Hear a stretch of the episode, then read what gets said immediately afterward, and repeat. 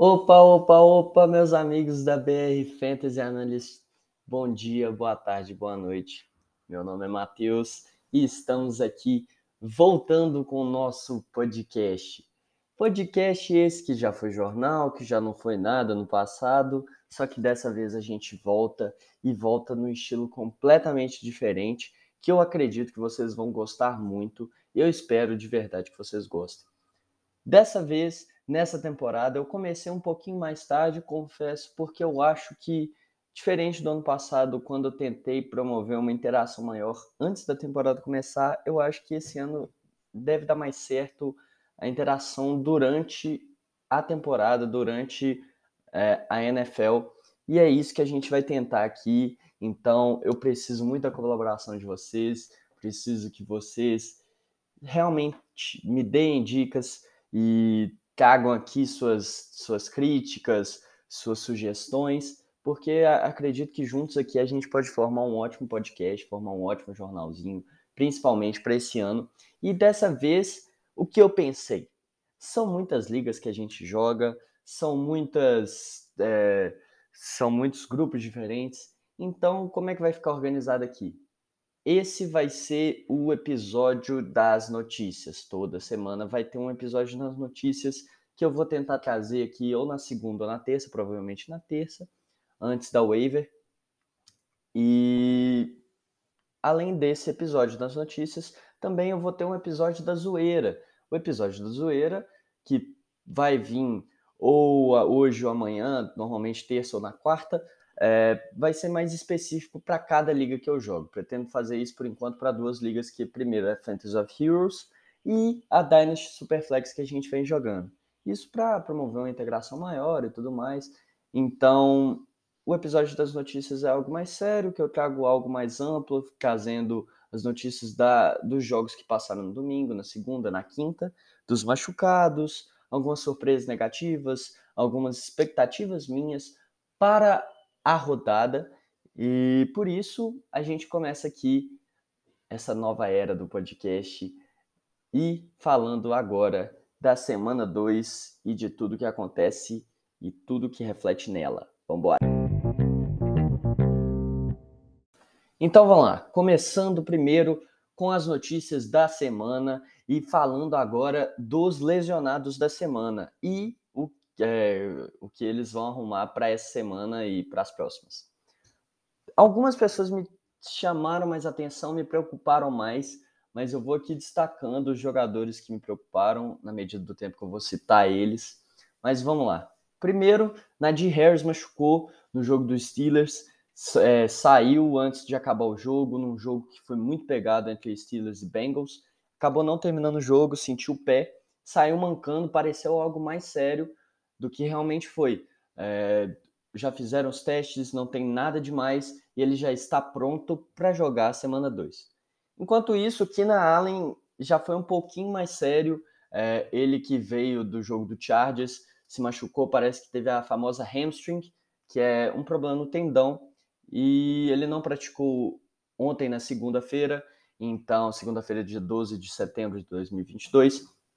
Então, como a semana dele vai ser curta, já tem um jogo contra o Kansas City Chiefs na quinta-feira, ele não vai jogar provavelmente. Então, quem será o titular e, e, principal target de Justin Herbert deve ser o Mike Williams e os outros receivers que tem no plantel, como o Josh, Joshua Palmer, é, o Carter. Então, é de se ficar de olho aí para waiver, né?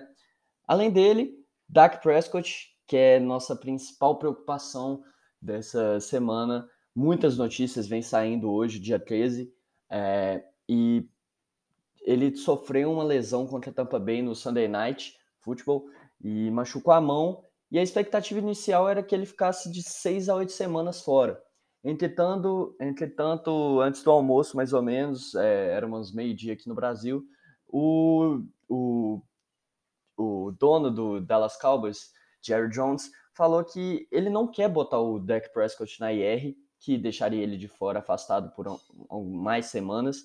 E a expectativa que antes era de seis a oito semanas, agora o dono do Dallas Cowboys quer que o Dak Prescott volte a jogar em no mínimo, no máximo quatro semanas. Ou seja, parece que eles vão adiantar o o tratamento deles, vão tentar apressar mesmo na tentativa do Dak voltar, porque esse time do, do Dallas Cowboys, o que o dono quer é que ele seja competitivo para já, ou seja, e parte disso é, necessita do Dak para que o time seja competitivo. Cooper Rush não vai aguentar lidar com um time daquele. Enquanto isso, ele vai ficar de titular por algumas semanas e ele que só tem uma um jogo como titular, não sei se vai aguentar lidar com esse time do Dallas Cowboys. O próximo, outra lesão que me deixou um pouco chateado, que eu tenho ele em algumas ligas, foi o Godwin, que é o wide receiver do Tampa Bay Buccaneers, e sofreu também o mesmo problema do Keenan Allen, é um problema no tendão, e provavelmente vai ficar algumas semanas fora. Algumas semanas fora. Entretanto, é, parece que não foi nada sério e ele deve voltar em, no mínimo, duas semanas, mas não deve passar muito disso, não. Agora, outra lesão que me preocupou muito foi do Elijah Mitchell, running back dos 49ers. Ele sofreu uma lesão de MCL, que é o ligamento do meio do joelho. E quando mexe com ligamento é realmente algo mais complicado.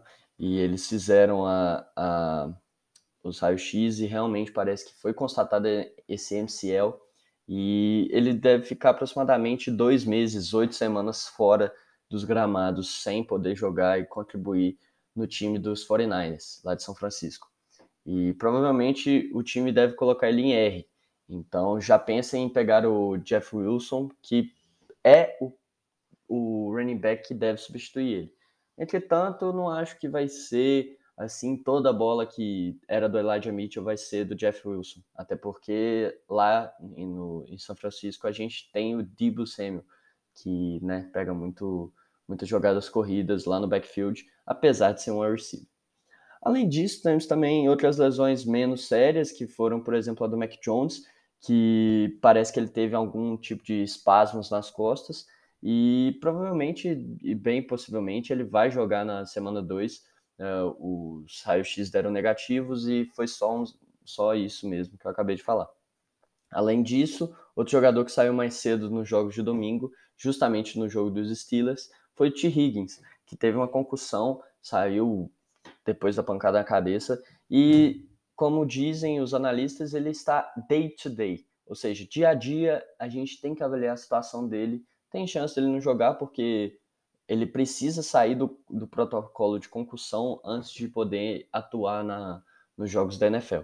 Entretanto, acho que ele volta sim. É, talvez não deve treinar direito essa semana, mas é, é uma situação a ficar monitorando, mas não é tão preocupante assim.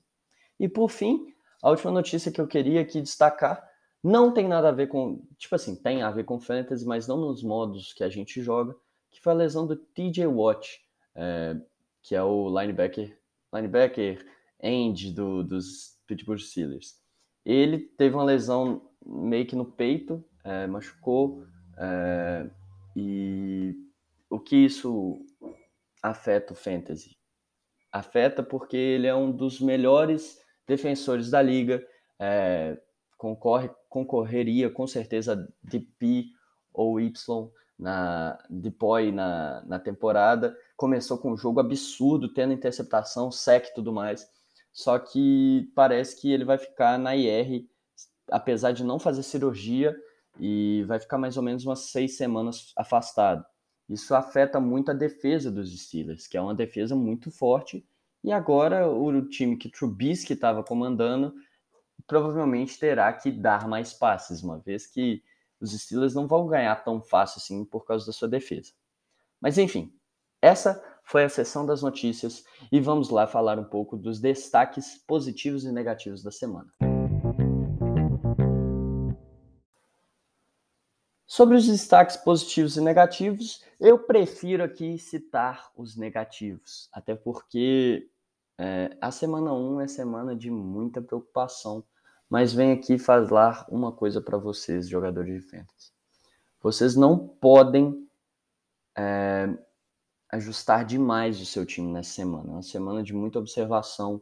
Não tem problema ter perdido na maioria das suas ligas. É uma semana que você tem que observar mais tem que ver as ligas, tem que ver os jogadores que você tem no elenco, propor trocas, porque uma semana é, se não a semana mais importante da liga, é uma das mais. Então você tem que ficar de olho e tem que olhar principalmente esses destaques negativos o que fazer com ele. Ah, será que eu dropo? Será que eu tento trocar ele na baixa mesmo? Será que eu espero um jogo bom para trocar?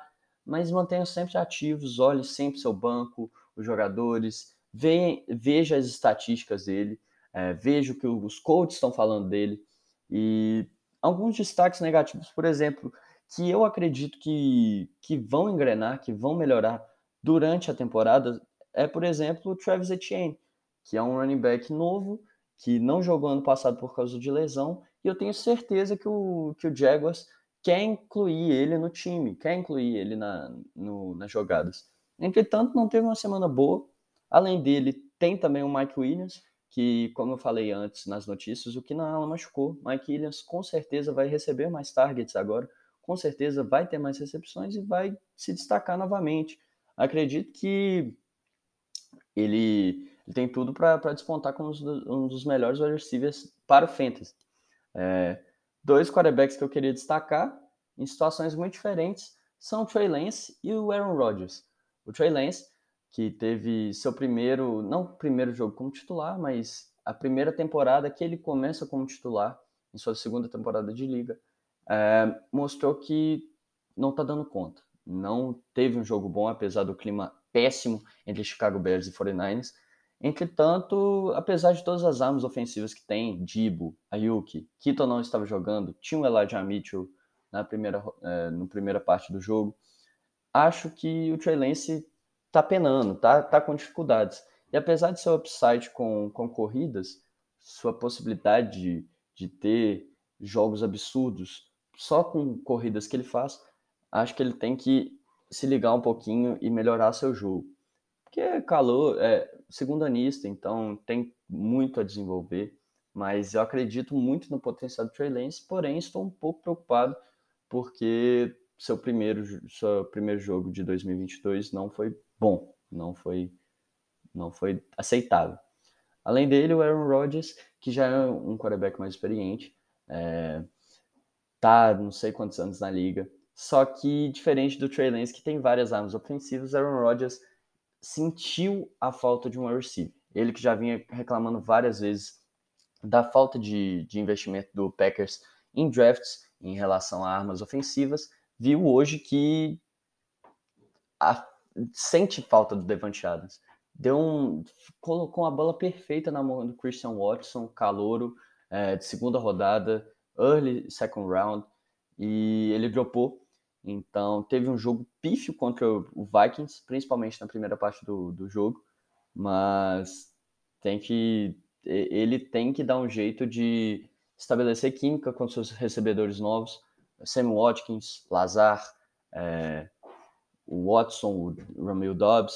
Então, ele tem que estabelecer essa química, porque senão vai penar. Ainda mais. É, e o Packers que já não perde a NFC North, NFC North há muito tempo, está sendo completamente ameaçado pelo Minnesota Vikings com Justin Jefferson, que é absurdo e teve uma das melhores atuações do primeiro tempo que eu já vi. O primeiro período foi todo do Justin Jefferson. É, já fazendo a ponte aqui, ele fez 39,4 pontos em, é, aqui no modelo que eu peguei na liga e eu nunca vi algo parecido. É, eu Tava jogando contra o Justin Jefferson em várias ligas, tenho ele em outra. E eu tava desesperado, porque no primeiro tempo ele já tinha quase 10 recepções, quase 200 jardas, absurdo, é, dois touchdowns, carregou o Vikings. E Justin Jefferson é sim um talento é, da geração. Eu nunca vi um cara surgindo tão novo, tão bom desse jeito. E eu realmente eu sou muito fã desse cara. É, mais alguns destaques negativos aqui que eu citei são Cam Makers, Devonta Smith e Cole Kmet, que os três tiveram zero pontos. É, Cam Makers voltando de lesão, teve três carregadas, não arranjou nada no chão. Só que a gente é, é um jogador que eu realmente não sei o que esperar. É, voltando, é, temporada passada começo, é, temporada passada ele quando voltou de lesão voltou bem, é, mostrando que tinha sim jeito de continuar jogando, porque a lesão dele foi muito séria, mas esse ano começou muito mal e o Daryl Henderson começou bem. Então, vamos ver o que o Sean McVay vai, vai querer nesse backfield, mas acredito que o K-Makers deu uma piorada bastante aqui nos meus rankings. Devonta Smith, quatro targets, nada, não recebeu bola nenhuma, e era o que era de esperar mesmo. Devonta Smith, ano passado, foi o target, é, era o receiver 1 do Eagles, e agora com A.J. Brown lá, que destruiu o jogo passado, é, ele precisa se mostrar ainda que tem, tem capacidade de ser titular nesse Eagles, porque é preocupante você colocar um receiver e ele não fazer nenhum ponto, nenhuma recepção e nada. Coke Match, meu último destaque negativo aqui, é, não teve nenhuma recepção, também zerou, ou seja, os três últimos jogadores que eu citei zeraram. E o que match era para ser a segunda opção, talvez até a primeira do Justin Fields no Chicago Bears. Entretanto, num jogo é, estranho, né? Porque estava muita chuva, o gramado em péssimas condições, difícil da passe. Acredito que o dos três aqui, ele é o que menos me preocupa. Acredito sim que ele tem potencial para ser um, um tight bom que vai se destacar ao longo do ano. Enfim, esses são os meus destaques, principalmente os negativos. É, novamente, reforço: é melhor você pesquisar, é melhor você se manter ativo, é, ajustar o seu time, mas não é, ajuste demais. Tenta não ficar maluco com as coisas ruins que aconteceram essa semana e pensa um pouquinho antes de fazer qualquer coisa. É muito importante essa semana para a sua temporada do Fantasy. Ok?